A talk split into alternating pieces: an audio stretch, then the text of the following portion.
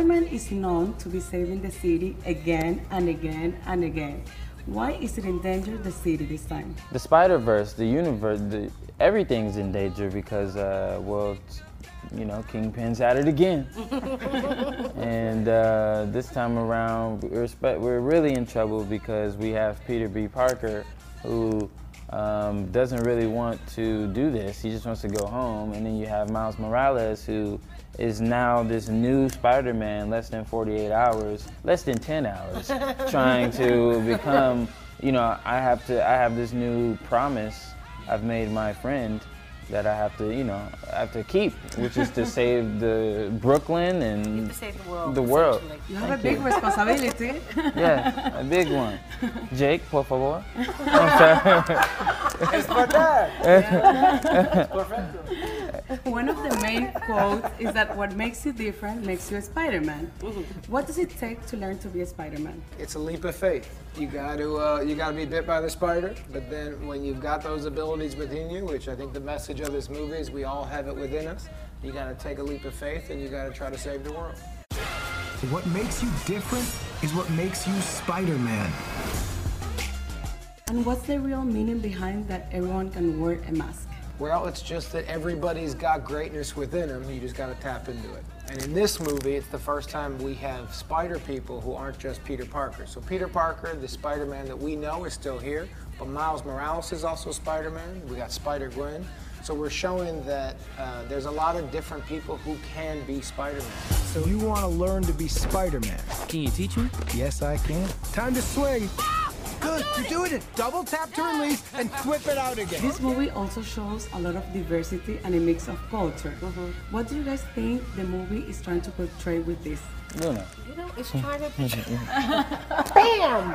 Um, you know, this this movie for me is like the quintessential like yeah. Stan Lee Spider-Man because he was so about inclusivity and diversity, and I think you have all of that in this in this film. You know, you have not only uh, female empowerment, but you have Miles Morales, who's bicultural. Um, you have people That's from right. Penny Parker, uh, Spider Noir, yeah, you know, Spider Ham. You have like everything, and it's all really relevant and very topical. It's everything that's going on right now that I think, particularly in this country, is really at the forefront. Yeah. So the fact that we have this in this film at this moment really to me is is exceptional. And also this movie shows different dimension and different universe. Can you guys describe a little bit about this? Por favor, Shameik. um, basically, in our universe, we have the Spider-Man we know. That's Jake. Boom. In my universe, we have me. And then there's another universe where there is Spider-Gwen. And then there's another universe where there's Penny Parker. And there's another one with Spider Noir, and there's another one with all of them, Spider Ham. But all of them come together in Miles' in Miles' universe. universe. And what's the biggest benefit in working together? This is fun, yeah. right? Yes, and working with professionals that I highly respect. And the script was amazing. I love it. If you guys have to stay with one line, which one would it be? His concern, which I think is really beautiful, because um, you know Peter Parker, it's like a coming of age story. You know, he's got to come of age as a young man and as a superhero at the same time. Mm-hmm. I mean, like no pressure, right? But then he goes to get the Spider-Man costume, and he says, "What if it doesn't fit?" And he says, "It always fits eventually." And I feel like that is just such a beautiful, yeah, right. real message to send that eventually you're going to grow into who you really are meant to be. I really like when Jake says, You know her? Very cool. I see the spark in you. It's amazing. Hands up! Whatever you choose to do with it, you'll be great. And can you guys describe how was the auditioning process? And we all had different ones. Yeah. Uh, mine was I got an email from Phil Lord a few years ago that he said he was writing this character with me in mind, but that I was going to have to audition and meet on it. And then I went in and read for the good people at Sony. And I met with Avi and explained why I thought I could play Pete, this version of Peter Parker. And then, like Shameik, a bunch of months later, I heard I got the job. And what has been the biggest challenge while recording the voiceover?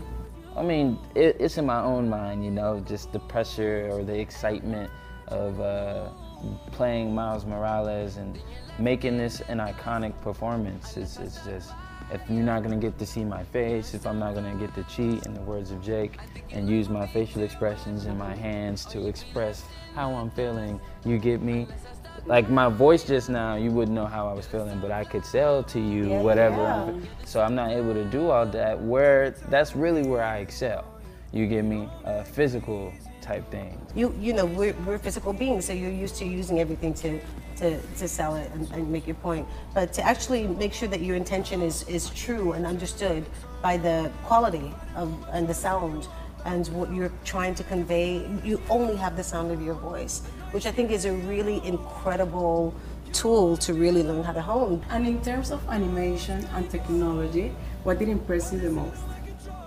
Just the, the multiple styles of animation that they used that came together seamlessly and, and truly beautifully. I mean, it's a, it's something to watch. Like I kept wanting to sort of disappear into different universes. Every time I watched it, I wanted to, to like touch his face and these gestures and these nuances that I thought that were amazing that I'd never seen before. This was never your city. It's mine. What is it unique about each character? I think my mother is very unique because, well, for one, He's such a good son. I, I He's well behaved. she's a nurse, you know, and she loves me very much, and she's cooking me some nice food, and she's making sure I'm getting to school on time, and I'm trying to leave, and she's giving me big kisses, and I'm like, ah, I think that makes her very special. I like, I really like the dynamic between Miles and Peter and where that goes, you know, how and how it's navigated. and me which scene did you enjoy the most making this film? We got to do each scene so many times, at least Shamika and I did, because we've been recording for two and a half years. You know, every scene we did a lot. But I really enjoyed when we got to record together, because I had been creating my version of Peter with the directors and the producers, but it's very different when there's another person in the booth, and then I got to think about who Peter was opposite Miles. For me, my favorite scene still is when um, Rio's kissing her son. Yeah. You know, goodbye and sending him off to school because it's uh, knowing like. You know, when kids are at that age, they come, they could come back the next time and already be in a completely different place. So that might be the last time he lets her hug him and kiss him like that. So I love that scene.